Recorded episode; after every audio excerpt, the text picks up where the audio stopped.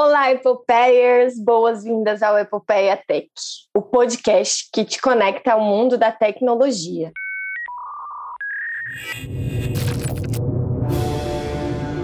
Epopeia vem do grego epos. Na literatura, representa poemas épicos, feitos extraordinários. Para nós mulheres, epopeia tech significa a vontade de ocupar espaço e ousar dentro do mercado de tecnologia.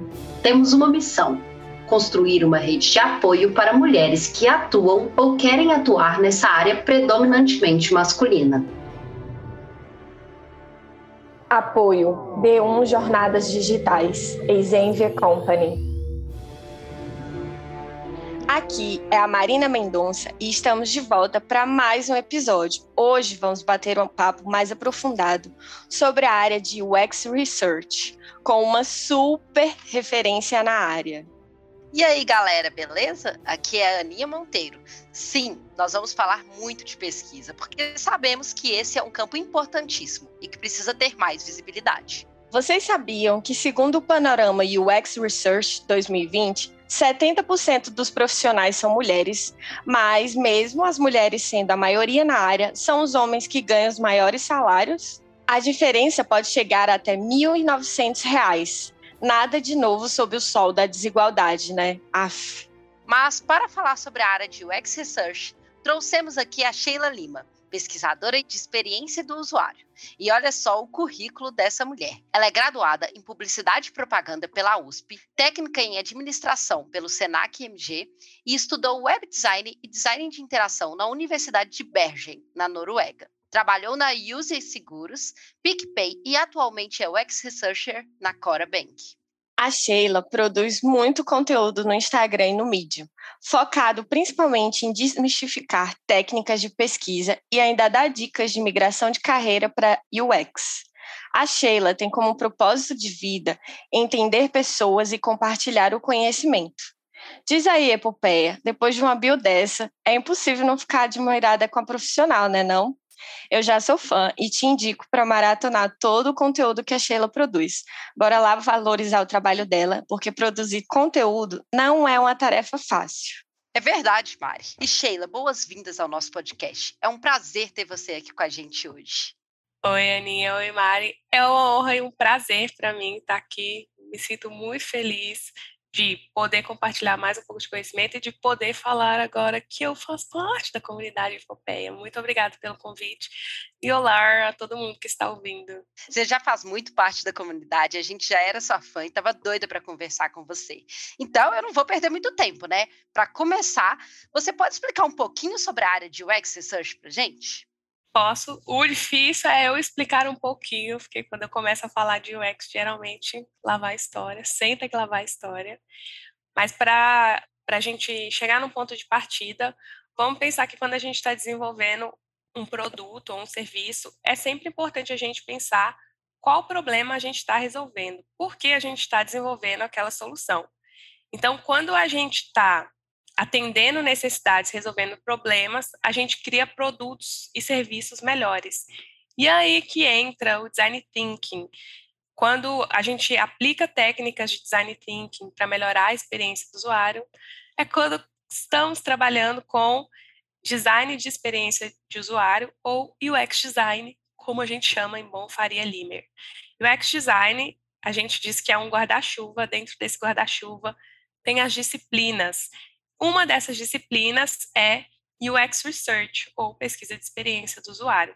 Pesquisa de experiência do usuário é quando a gente faz estudos, desenvolve estudos. Muitos desses estudos são emprestados da pesquisa de marketing, são emprestados das ciências sociais, são emprestados da psicologia, são emprestados da publicidade. Então, quando a gente usa essas técnicas, esses métodos de pesquisa para entender perfis, para entender comportamentos, necessidades e problemas de usuário, e a gente aplica isso para o universo de produto, e aqui eu vou falar especificamente, principalmente de produtos digitais, porque é a minha especialidade.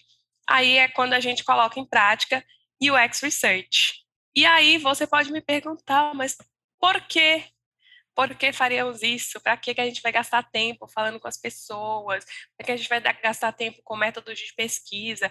Às vezes as pessoas nem sabem o que, que elas querem, mas existem muitas razões, e a gente consegue muito comprovar isso, para a gente fazer pesquisas. Então, primeiro ponto, quando a gente olha antes e sabe antes qual problema a gente está resolvendo, qual necessidade a gente está atendendo, a gente evita de gastar tempo, gastar recurso, gastar dinheiro desenvolvendo algo que no fim das contas não vai funcionar ou não vai atender as pessoas, não vai resolver aquilo que a gente tinha como objetivo resolver inicialmente. Além disso, se a gente já tem um produto rodando, quanto antes a gente faz pesquisa, entende que as pessoas pensam, falam, como elas interagem com aquele produto, antes a gente consegue encontrar e resolver problemas. Então, você já usou, entrou num site, ou usou um aplicativo, tentou usar um aplicativo que você não conseguia sair do lugar de jeito nenhum. Você já tentou mandar mensagem num bot de uma empresa, você ficava entrando num loop infinito e não conseguia resolver seu problema, não conseguia chegar onde você queria chegar. Essas são falhas na experiência que atrapalham muito a vida das pessoas, fazem as pessoas ficarem descontentes, estressados, frustrados com o produto, fazem elas cancelar o produto. E muitas vezes esses problemas trazem impacto na vida das pessoas. Não conseguir pagar algo que elas precisam, perder um prazo de inscrição, é, precisar de um serviço e não conseguir a tempo, e isso gerar, escalar outros problemas. Então, quando a gente pensa na experiência do usuário, a gente consegue mitigar isso. E, acima de tudo, quando a gente faz pesquisa, a gente consegue basear nossas decisões em dados e informações que têm a ver com quem a gente está tentando atender. E não, ou muito menos, em opiniões, às vezes em jogos políticos que costumam ter nas empresas, ou em achismos. Então, fica muito mais fácil para a gente saber o que, é mais importante para a gente priorizar, fica muito mais fácil para a gente defender o argumento, fica muito mais fácil da gente investir tempo, investir dinheiro, investir recursos, quaisquer recursos que sejam, em projetos, em atividades que realmente vão trazer resultado para o negócio e melhorar a experiência das pessoas. Nossa, em tempos que a gente pensa assim que a informação tá tão viajada, né? Aí em todo o tempo pensar que a pesquisa é quem vai ajudar a gente ali assim, muitas vezes a gente não pensaria antes, né? Mas é, é essencial em qualquer desenvolvimento de um produto ali você pegar, você provar que aquilo ali é por A mais B que tem que seguir aquele caminho, né? Eu imagino até o fracasso de uma empresa que vai sem essa pesquisa antes do desenvolvimento do produto. É, é um tombo muito alto, né? a vida depois do tombo, né? A gente consegue observar isso no quanto empresas que focam e que têm times focados em experiência do usuário têm crescido nos últimos anos. E todas essas empresas que a gente gosta e é viciada e usa muito, isso não é à toa, são empresas que têm times fortes, desenvolvendo e melhorando sempre a experiência de usuário. Eu diria que a grande diferença e a razão pela qual UX design tem crescido tanto. Então, antes, muitas vezes a gente focava em fazer design visual e era sempre algo que era muito difícil justificar e que ia muito, às vezes, na opinião de quem tinha um pouco mais poder. Então, por exemplo, a vinda publicidade era muito isso. Quem decidia como ia ser uma campanha, o conceito, visual, identidade, estratégia, era muito mais quem tinha algum tipo de poder ou voz de fala ali do que necessariamente algo que vinha de conhecimento ou que, que a gente sabia que ia ter resultados. Então, essa é a diferença entre, por exemplo, a gente pensar só em design visual e a gente pensar no design de experiência do usuário. É a união do design com dados é o UX. Torna palpável, né, as escolhas. Você se baseia em uma coisa que realmente vai te dar algum lucro, né? Ou não, não sai fazendo freestyle. E agora que a gente já entendeu um pouco mais sobre a área, conta pra gente como a Sheila chegou na área. Conta aqui a tua jornada epopeica. Eu adoro responder essa pergunta porque eu tive muitas crises existenciais e não foi fácil, foi uma jornada muito grande.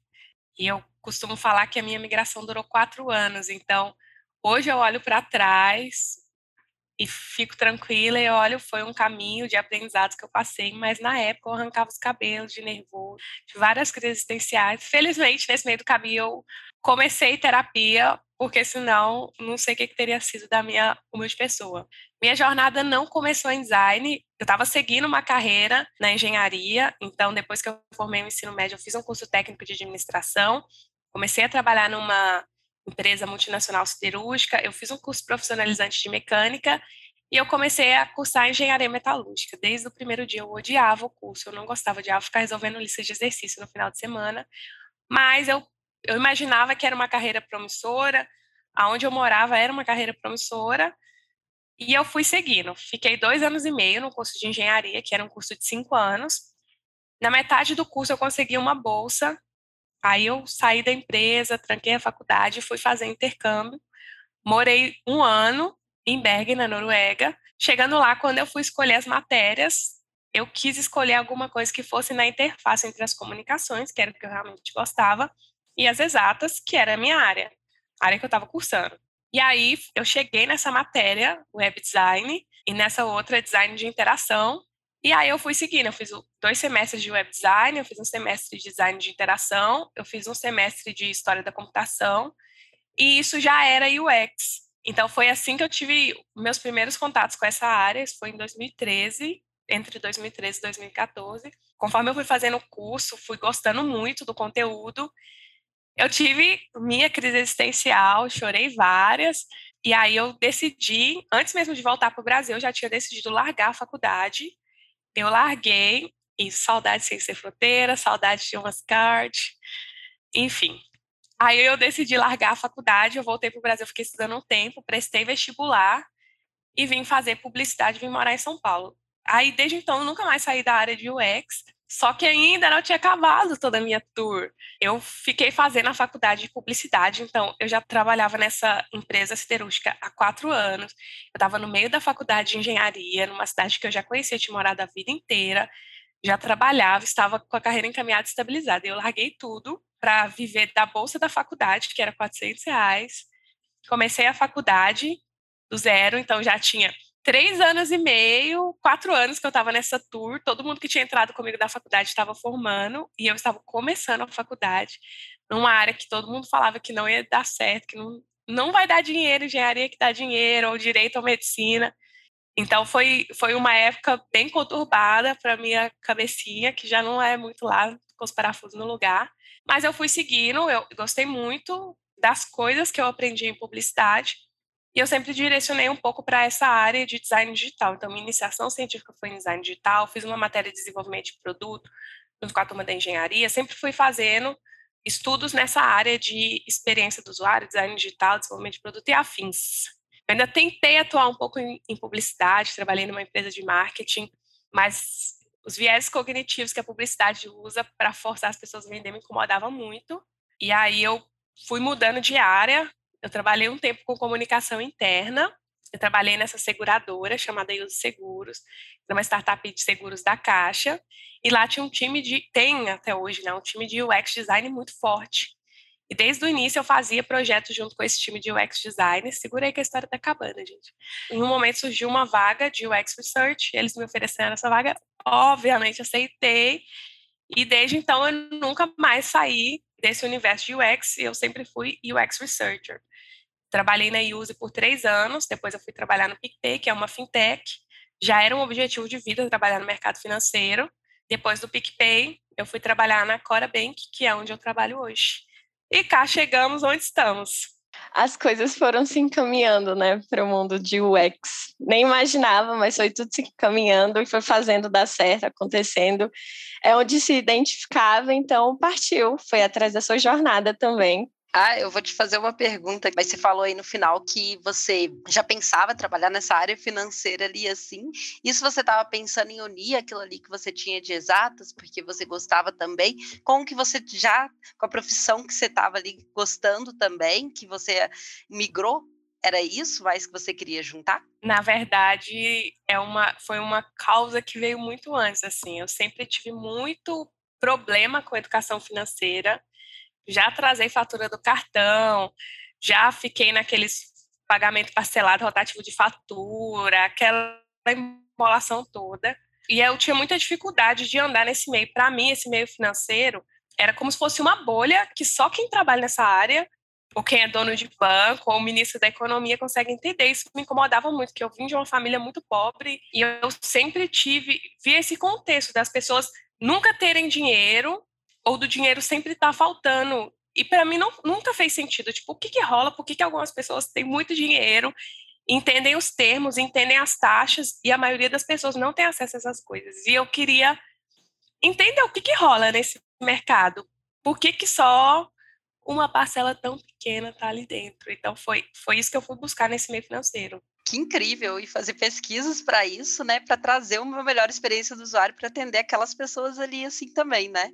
Exato. E uma coisa que eu gosto bastante, por exemplo, na empresa que eu trabalho agora, uma filosofia que tem é que a gente não quer ganhar dinheiro na desgraça das pessoas, assim, tipo, o objetivo não é que a pessoa atrase a fatura para a empresa ter lucro. Então, dá para ver que tem como as empresas estão mudando a mentalidade, porque é insustentável que a economia gira em torno de quem é mais pobre está financiando as empresas funcionarem com base em, em, coisas que não são positivas para as pessoas, sabe? Eu acho que até tudo isso que tu falou bate naquele ponto de que você é uma pessoa que passou por uma dor, que é essa de não entender como funciona o mercado financeiro. Está melhorando agora, mas ainda não é acessível para todo mundo.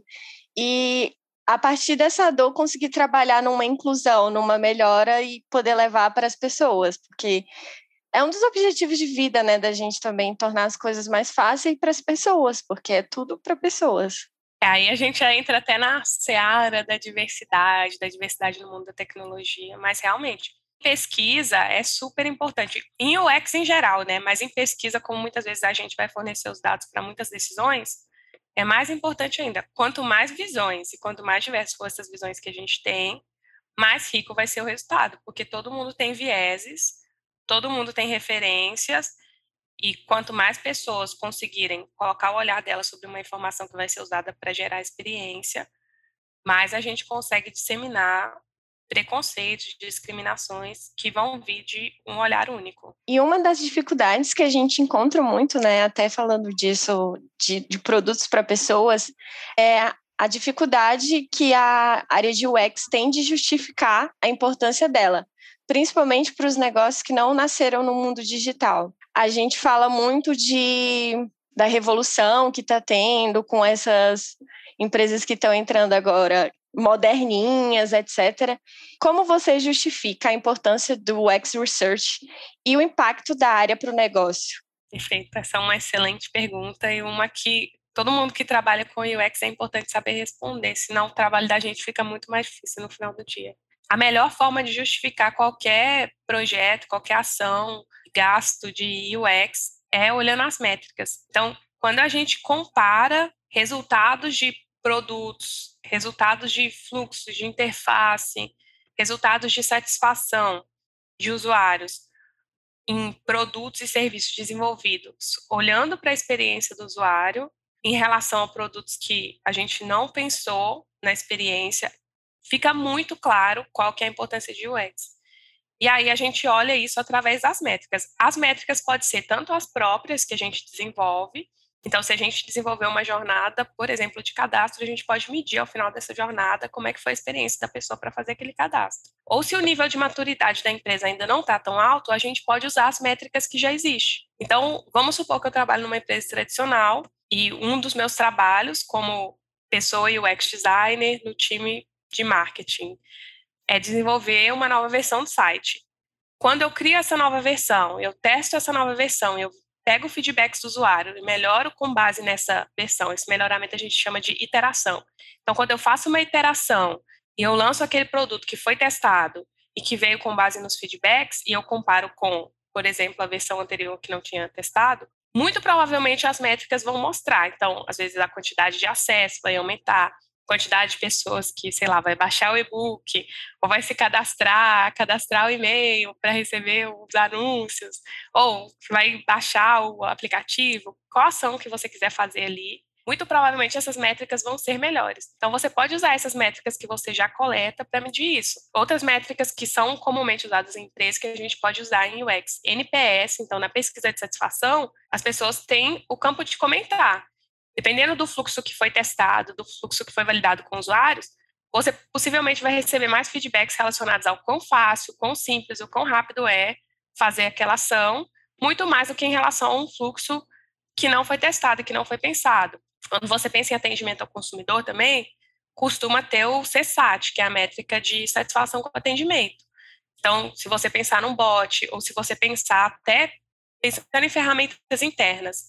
Se a gente pensou na experiência da pessoa, do time de atendimento, do call center, quais são os softwares que ela usa, por quantas abas e telas ela navega, quantas informações que ela precisa ver estão claras, quanto isso está disponível e fácil, pensando na experiência daquele usuário ali, mesmo que seja um usuário interno, isso vai ser refletido na qualidade do atendimento que aquela pessoa consegue fornecer, até na quantidade de atendimentos que ela vai ter. Então, um serviço ou produto com muito problema, as pessoas vão ter que entrar em contato mais para tirar dúvida, para pedir ajuda ou para reclamar. E isso onera o atendimento, gera filas e filas, as pessoas vão demorar mais para conseguir atender, para conseguir resolver o problema, e isso vai virando uma cascata. Então, quando a gente olha para essas métricas, e a gente compara o que é feito pensando na experiência de usuários e o que é feito sem pensar, a gente consegue ver o impacto. Então, o nosso papel como pessoas de UX é conseguir mostrar isso para as pessoas que geralmente vão estar olhando para o negócio. Então, a gente usa a linguagem delas, usa as métricas, os valores financeiros, quantidade de transação, movimentação, quantidade de acesso, para a gente traduzir por que, que UX design é importante. E não tem uma receita fechada, né? Cada caso é um caso e você tem que ir descobrindo o que precisa, o que é melhor, o que se adequa melhor ao seu produto, né? Ao seu objetivo final. Felizmente não tem, senão a gente ia estar que sem dinheiro, sem dinheiro para viagem, sem dinheiro para pagar terapia, para comprar brusinhas, né? Feliz ou infelizmente, realmente não tem uma receita de bolo. Porque cada produto é diferente, os comportamentos mudam muito. Quando a gente está trabalhando com pessoas, tem muitas variáveis relacionadas, é muito complexo e a gente não tem domínio de tudo, de comportamento, do que, que pode afetar. Então, para cada situação, cada produto, cada contexto, a gente vai ter que pensar qual método de pesquisa eu consigo aplicar aqui para eu conseguir responder a pergunta que eu estou querendo. Qual método de ação eu consigo aplicar aqui para eu conseguir gerar as ideias que vão encaminhar para eu criar a solução para esse problema que eu consegui identificar. E aí a gente vai entrando no, nos ciclos ou nas fases do design thinking. A gente te acompanha nas redes, você é uma das primeiras pessoas a criar conteúdo na área de UX Research. O que te motivou a se dedicar à criação de conteúdo? Essa é outra história também, que tem toda uma história. Quando eu comecei a trabalhar com UX Research, eu trabalhava nessa seguradora e o nosso líder de design, ele estimulava muito a gente compartilhar conhecimento. E é uma coisa que eu sempre achei muito legal, porque para mim muita coisa que que me fez, me tirou da pobreza, eu, minha família, veio através da educação. Então, sempre acreditei em conhecimento gratuito. E aí foi assim, com o estímulo do nosso head de UX lá na Use, que eu comecei a escrever textos no Medium eu comecei a escrever, eu comecei a participar da comunidade do UX para Minas Pretas. E aí um dia uma das meninas me convidou para eu ser mentora dela, e ela estava migrando para UX Research. Aí eu comecei, mentorei essa menina, depois eu comecei a mentorar outra menina, aí as pessoas começaram a responder os artigos no Medium, no LinkedIn, e foi chegando no momento que eu não conseguia mais pegar as mentorias, não conseguia responder tanto individualmente. Foi aí que veio a ideia de criar a página, o canal no Instagram. Isso e também porque às vezes eu postava um artigo no Medium, por exemplo, Ladies that UX ia compartilhar e elas marcavam meu Instagram pessoal, estava cheio de fotos da praia, fotos que tinha nada a ver com o trabalho. Então, imagino que ia ser uma decepção, que a pessoa entrava procurando outra coisa, outro conteúdo, né? Mas juntando isso tudo, eu comecei esse canal no Instagram e realmente tem muita sede de conteúdo, especialmente de pesquisa. Eu vejo que tem muito conteúdo sobre o UI design, o UX design em geral ainda não tem tanto conteúdo sobre o UX Research. Inclusive, fica aí o convite para as UX Researchers desse Brasil criar mais canais. Quando eu comecei, o Gabi Insights e a Lari Tertuliano, que era a Lari do Design é Tudo, eles ainda tinham o canal. Hoje o canal dos dois está um pouco desativado. Então, a gente realmente precisa de mais gente criando conteúdo de pesquisa. Mas foi isso que me motivou, assim. A ideia, o objetivo que me motivou, no fim das contas, foi escalar as mentorias. Entendi. Você também fala nos seus posts sobre Product Management. Conta pra gente um pouco dessa área e como é a interface entre PM e UX Research. Perfeito. Tem muita interface, porque as duas áreas olham muito para a estratégia e para o que, que vai ajudar o time a tomar decisão sobre qual é a próxima funcionalidade a ser priorizada, ou qual é o próximo problema a ser resolvido. As maiores diferenças que eu vejo são duas. Uma é nas habilidades comportamentais e técnicas que precisa, mas a maior de todas é em quem a gente vai estar defendendo no fim das contas. Então, a pessoa product manager, ela está olhando para o negócio, o que que vai gerar mais conversão, mais aquisição, trazer mais lucro. Enquanto a pessoa UX Researcher, o papel dela é defender sempre o usuário, experiência, o que vai melhorar a vida das pessoas. Mas as duas, para a gente chegar nesses dois produtos finais, a gente precisa de habilidades muito parecidas. Então, organização, habilidade de gestão, habilidade muito forte de priorização, de falar não, porque vai ser muita gente pedindo coisa, muita informação que a gente precisa descobrir e a gente não vai conseguir fazer tudo. Então, a gente tem que aprender a priorizar para a gente conseguir fazer uma coisa de falar não para todas as outras. E nas habilidades comportamentais, a pessoa product manager às vezes precisa de ter mais um viés de liderança, um pouco de conhecimento de desenvolvimento, dependendo do time, dependendo de com que a pessoa e o UX Researcher trabalhar, ela não necessariamente vai precisar de priorizar esse desenvolvimento. A pessoa pode escolher seguir numa carreira de especialista, o projeto na qual ela está trabalhando pode não necessariamente ter a ver com o desenvolvimento. Pode ser um produto físico, pode ser um serviço que é muito relacionado à informação, pode ter outra pessoa que vai estar olhando para a parte de desenvolvimento.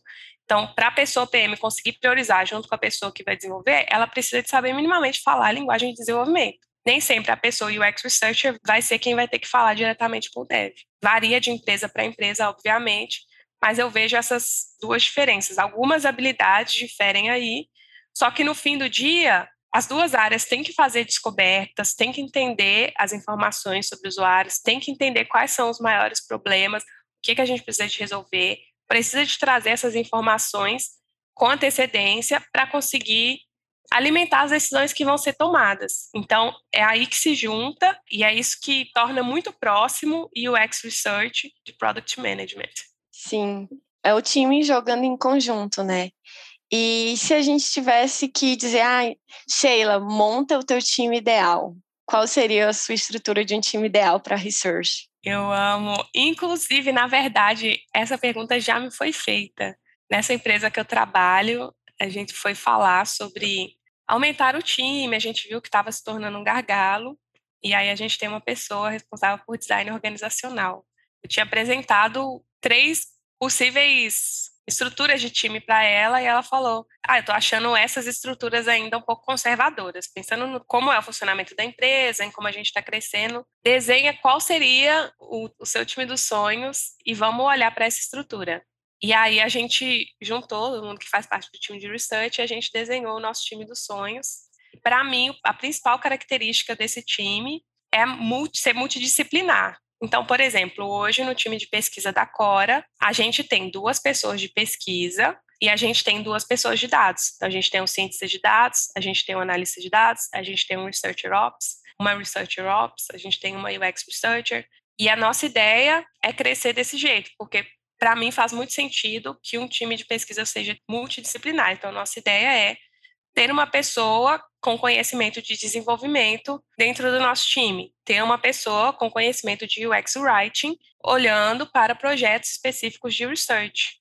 Então, para mim, qualquer time dos sonhos que eu fosse montar, qualquer time de pesquisa que eu fosse montar, não poderia faltar pessoas de dados, uma pessoa analista, uma pessoa cientista de dados. E quanto mais multidisciplinar a gente conseguir ser, mais ricas vão ser as nossas entregas de pesquisa. Aí, já aproveitando um pouco que você citou aí um nome diferente, que eu acho que o nosso público ficou assim, que não é tão conhecido, explica pra gente o que faz um Research Ops, porque eu fiquei super curiosa também. Perfeito. Então, quando a gente tem times pequenos de pesquisa, ou uma pessoa UX designer que faz tudo na empresa, a complexidade das ferramentas, dos processos, geralmente é menor. Quando a gente começa a crescer, a gente tem times grandes, a gente tem relação com vários times, a complexidade dos processos de pesquisa se torna muito maior. Então, por exemplo, numa empresa que tem 3 mil pessoas, o time de pesquisa tem 20, 30, 50 pessoas, o time de design tem mais 100, mais product managers que também fazem pesquisa, mais o time de growth que vai usar resultados de pesquisa e por aí vai, essa estrutura é muito complexa. Então a gente começa a precisar de ter pessoas olhando especificamente para as operações. O que, que são operações de research? Acessos a ferramentas, acesso a dados, documentação de processo, para a gente não precisar de fazer uma reunião síncrona toda vez que alguém precisar de fazer uma pesquisa, ou toda vez que alguém for criar um roteiro de pesquisa, se a pessoa não tiver feito antes, a gente precisar de ficar uma hora conversando com ela, o que a pessoa for usar uma ferramenta. Então, quando a gente consegue descrever, documentar esses processos, ferramentas, boas práticas de pesquisa, perfis de acesso, como acessar, a gente consegue escalar. Além disso, a gente deixa o histórico registrado. Por que, que a gente tomou as decisões? Por que a gente escolheu essa ferramenta? Por que, que a gente mudou dessa ferramenta? Qual é a função desse processo? Qual é a função dessa ferramenta? Qual o caso que a gente usa esse método? Então, é isso que uma pessoa UX Researcher faz. E assim, numa estrutura de empresa grande quando a gente interage com muitas pessoas, quanto maior a maturidade da empresa, mais trabalho a pessoa Ops vai ter, porque é muita gente que precisa de acessar as informações que vem de pesquisa. E aí eu fiquei curiosa com outra coisa. Eu só tô curiosa aqui, porque eu te acompanho e eu fico vendo um monte de coisa ali, assim, por não ser da área, eu fico bem interessada em algumas coisas que você diz, principalmente para saber um pouco do seu dia a dia. Quais as ferramentas, os métodos mais usados por um UX Search? E o que você usa e, e recomenda para quem quer entrar na área e aprender? Eu diria, eu vou começar respondendo citando a pesquisa do Panorama UX. Então, Panorama UX é uma pesquisa que acontece todo ano e eles investigam como está o mercado de UX. E uma das perguntas que é feita é ferramentas que são usadas. E na pesquisa do ano passado, os métodos de pesquisa mais usados eram nessa ordem: entrevista em profundidade, questionário e teste de usabilidade. E realmente, se você está começando nessa área de UX ou UX Research, eu recomendo esses três métodos. Se você souber aplicar esses três, souber quando usar cada um deles, você já está apto a entrar, já está bem encaminhado para você entrar nesse universo de UX. Aí, outra pergunta que apareceu era quais ferramentas que foram mais usadas nos testes. Essa pergunta apareceu no Panorama UX. Quais ferramentas são mais usadas nos testes, nas pesquisas? E as ferramentas de videoconferência foram as mais citadas. E para mim faz muito sentido, porque pesquisa tem muito a ver com falar com pessoas, tem muita reunião, então faz muito sentido. Se eu for falar as ferramentas que eu mais uso, são muito similares a essas ferramentas, ferramentas de vídeo, de conferência, de falar e, e ver pessoas, além das ferramentas de gestão da informação, então Notion, Confluence, Gira, Trello e afins assim. Hoje na empresa a gente usa o Notion, então Notion e Google Meets é ali, ó, sempre. Mas quem ainda não trabalha numa empresa, já está entrando em UX, com aquelas ferramentas do G Suite, do Google, com certeza esses três métodos mais comuns você consegue fazer com é, Google Docs, Word e com apresentações, Google Forms, Google Meets e similares. Então, se você não usa Google, você usa uma versão parecida que vai ter as mesmas ferramentas. Com isso, você consegue fazer pesquisa, você consegue criar roteiros, você consegue disparar, você consegue enviar, você consegue colocar na ferramenta, você consegue analisar pesquisas com o Google Planilhas, analisar os dados, você consegue comunicar esses dados usando o Google Apresentações. Então, com essas ferramentas, e que sempre tem uma versão gratuita, você já consegue navegar muito bem no universo de pesquisa. Inclusive, na empresa, por exemplo, a gente usa todas as essas, a gente usa todas as ferramentas do Google e resolve a maioria dos casos da maioria das pesquisas. É bom até para o dia a dia, né, pessoal? Saber essas coisas também te ajuda a administrar o tempo, entre outras coisas. É, e você estava falando muito do panorama, o panorama UX, etc. E hoje, como é que tu vê a maturidade do mercado brasileiro para a área? Nossa, essa pergunta é complexa, assim. Os dados sempre respondem melhor. Eu acredito que a gente ainda tem bem poucos dados sobre o mercado de UX brasileiro.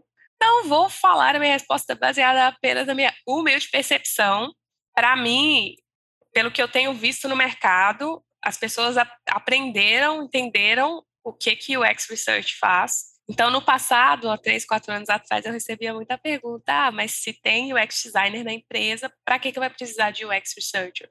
Hoje eu vejo que as pessoas já sabem mais essa resposta. Então, conforme aumenta a complexidade dos processos, a gente tem que ter pessoas olhando especificamente para isso.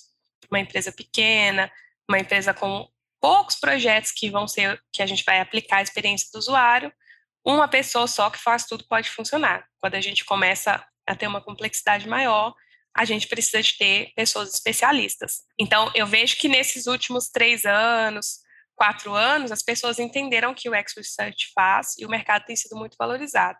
A desvantagem que aconteceu é que ninguém quer UX Researcher Júnior, as empresas não querem treinar os profissionais, querem sempre sênior especialista. Eu recebo muitas, muitas, muitas propostas mais do que eu consigo responder, enquanto que tem muita gente no mercado que fica se aplicando e demora a passar nos processos. Então, num sentido, o mercado já viu a importância, mas no outro sentido precisa entender que a gente ainda não tem profissionais na senioridade que as empresas querem e faz tudo do jeito que as empresas querem para atender a demanda.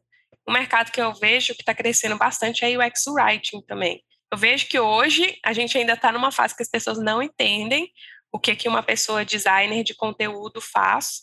Só que as empresas, as pessoas estão começando a entender mais qual que é esse papel, de, a importância de ter alguém olhando para o conteúdo dentro das interfaces que a gente está desenhando. E que em alguns casos, uma pessoa product designer olhando para isso, fazendo isso, pode resolver, mas em outros casos a gente também vai precisar de pessoas especialistas olhando especificamente para essa parte da experiência. Então, para mim, UX design e UI design já estão bem estabelecidos, UX research, UX strategy têm se estabelecido já, estão no caminho do mercado estar tá mais maduro, e UX writing é uma área que provavelmente vai valorizar nos próximos anos. Se eu for colocar minha aposta, eu colocaria aí é um outro problema que a gente fala do mundo da tecnologia em geral, né? As empresas começam a ver a importância de certos cargos, certas posições, só que já querem chegar e contratar o melhor do mercado, acham que vão chegar lá sempre. Então, empresas, se tiver alguém aqui de uma empresa, lembre que é importante também a gente dar chance para quem está começando, que a pessoa só vai se desenvolver, só vai melhorar, só vai crescer assim. Porque todo dia, quando a gente está trabalhando, a gente também está estudando e aprendendo um pouco. Então isso é muito importante também. E é importante falar que o júnior de hoje ele vai ser o sênior de amanhã, né? Essa frase já tá batida pra caramba nos LinkedIn aí da vida, Twitter, em todo lugar, mas a gente tem que reforçar isso, porque não tem, como você diz, não tem senioridade suficiente aí no mercado para atender todo mundo. Então, assim, até aproveitando essa deixa, né? Que dicas você dá para quem tem interesse em mudar para a área?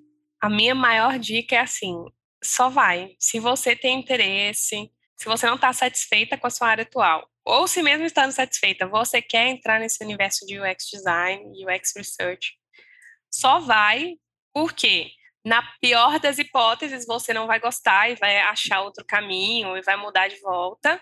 E na melhor das hipóteses você vai achar uma área muito legal, eu sei que eu suspeito para falar, esse universo de UX design UX research é muito legal de se trabalhar, é muito colaborativo. E se você quer ir, vai. Às vezes pode ter essa jornada de migração, que é um momento um pouco confuso, mas eventualmente você vai chegar lá com o estudo, estudando e aplicando esses conhecimentos e conhecendo mais sobre a área, entendendo como é que funciona processos seletivos, uma hora você vai chegar lá. E aí, assim, uma coisa que eu vejo que preocupa as pessoas é a idade, por exemplo. Ah, eu já tenho 26 anos, eu já tenho 27 anos, eu já tenho 40 anos. E o que eu penso é, se você tem 40 anos e tem interesse em UX design, se você começar ou não a migrar para essa área agora, você vai chegar nos 43 anos. Então a pergunta é: você quer chegar nos 43 anos UX designer ou não UX designer? Então só vai. Esse é o único conselho que eu daria para quem quer migrar. Se você tem interesse em mudar de área, né, você tem que dar o primeiro passo. Então vamos lá, galera, dar o primeiro passo. E hoje a gente vê a Sheila aqui falando com a gente, dando dicas, mas se tu tivesse que olhar para o passado, que conselhos você daria para a Sheila recém-chegada na área e que conselhos você deixa para o pessoal também que está nessa busca, está começando essa transição? Conselho que eu daria para mim mesma é para aproveitar o processo de aprendizagem e me preocupar menos com o futuro. Então, quando eu comecei em UX Research, eu tinha muita preocupação olhava muito para o que eu ainda não conhecia, quais métodos que eu ainda não apliquei, quais tipos de pesquisa que eu ainda não fiz, quais cursos que eu ainda não fiz, a próxima habilidade que eu preciso de melhorar. E hoje eu olho, eu vejo que eu fiquei muito tempo nessa fritação e eu aproveitei pouco a fase que eu poderia ter aproveitado mais mentorias, poderia ter tomado mais tempo para executar projetos, porque eu estava nessa fase de aprendizado. Então, o meu conselho, e eu ainda dei um pouco de sorte, porque eu estava trabalhando numa empresa e eu migrei para UX e eles aceitaram pagar os meus cursos e foi assim que eu fui sendo treinada. Tem gente que passa pela fase de migração de a pessoa está numa área diferente, numa empresa que não tem UX, ela não está na área de UX, precisa de entrar nessa área. Então, nas mentorias que, que eu já dei, eu vejo que as pessoas ficam muito ansiosas, que as coisas não estão acontecendo, que elas não são UX ainda. E realmente, às vezes, demora tempo. Esse tempo, às vezes, é seis meses, dependendo dos seus privilégios, às vezes é um ano, às vezes é mais. Então, tenha paciência. O mais importante é manter a consistência e não desistir. Uma hora, pode ser que demore um ano, pode ser que demore um ano e meio, pode ser que demore dois, mas cada tempo a mais que passa significa que você está mais perto de chegar lá. Se você continuar nesse processo de estudo, nesse processo de evoluir, você vai chegar lá. Tem uma amiga minha que estava migrando para UX e a gente estava rindo há umas semanas atrás de em janeiro do ano passado, ela tinha me mandado mensagem que ela estava fazendo processo numa empresa e ela falou: ah, será que eu peço 5 mil reais de salário, que é muito, esse salário é muito alto, e eles podem não aceitar, eu estou insegura de pedir esse salário, e ela estava nesse processo de imigração. E aí, um ano depois, cerca de um ano depois, ela já tinha migrado e estava avaliando uma proposta que o salário era maior, um pouco maior, do que ela estava insegura de pedir ano passado. Então, olha o quanto que o intervalo de um ano pode mudar na sua perspectiva. Então, mantendo a consistência, mantendo os estudos, mesmo que durante a jornada pareça difícil, uma hora você vai chegar lá. Então, aproveita esse processo de aprendizagem, absorve o máximo que você puder e seja gentil com você mesma e eventualmente as coisas vão se ajeitar. É que nem tu falou no começo também, para chegar aqui tu demorou quatro anos, né? Então a transição pode vir em um mês, seis meses, mas pode vir em quatro anos. E cada um tem o seu tempo. E eu queria deixar aqui o nosso agradecimento a você por esse papo maravilhoso. Hoje a internet colaborou, ela botou o cropped e reagiu com a gente. Muito obrigada por ter reservado esse tempinho na sua agenda que eu imagino que não, não deva ser fácil. Muitos compromissos, uma pessoa chique, famosa. E a gente te deseja muito sucesso. Muito obrigada mesmo por ter vindo aqui hoje. E eu vou te agradecer mesmo, de novo, repetindo o que a Marina disse, pela disponibilidade. A gente sabe como é muito difícil e a sua atenção você teve com a gente desde o primeiro momento ali, assim, de conversar um pouco, de contar um pouco a sua história. Que a sua jornada seja epopeica, como a gente já viu que já é, né? Ai, que fofas. Obrigada, Aninha. Obrigada, Mari. Realmente, eu estou muito honrada de estar aqui, me sentindo muito famosa e importante estar aqui falando com vocês. Eu ouvi alguns episódios das mulheres que participaram e é só gente admirável. Então, eu sinto que eu venci na vida de estar fazendo parte desse grupo agora. Muito obrigada pelo convite. Muito obrigada a quem ouviu. Prazer e uma honra estar aqui. Sigam nas redes para falar mais. Mandem alôs, mandem crises existenciais porque é sempre bom a gente compartilhar um pouco da sofrência com outras pessoas para a gente tirar um pouco do peso. É essencial, né? Grupos de apoio, pessoas dividindo as experiências. E por hoje é só, minha gente. Nos vemos no próximo episódio, tá?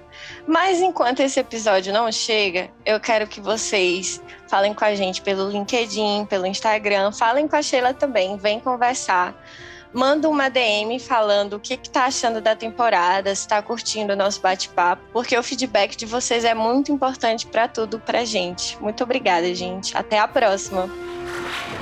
Epopeias eternizam grandes feitos históricos. E aí, mulher? Topa conectar a sua jornada extraordinária com a gente? Esse podcast é uma construção de Aninha Monteiro e Marina Mendonça na apresentação, Aline Dantas na produção, Daiane Queiroz e Priscila Mota no roteiro e criação de conteúdo. Edição e mixagem por Daniele Dantas e produção musical por MSW Studio.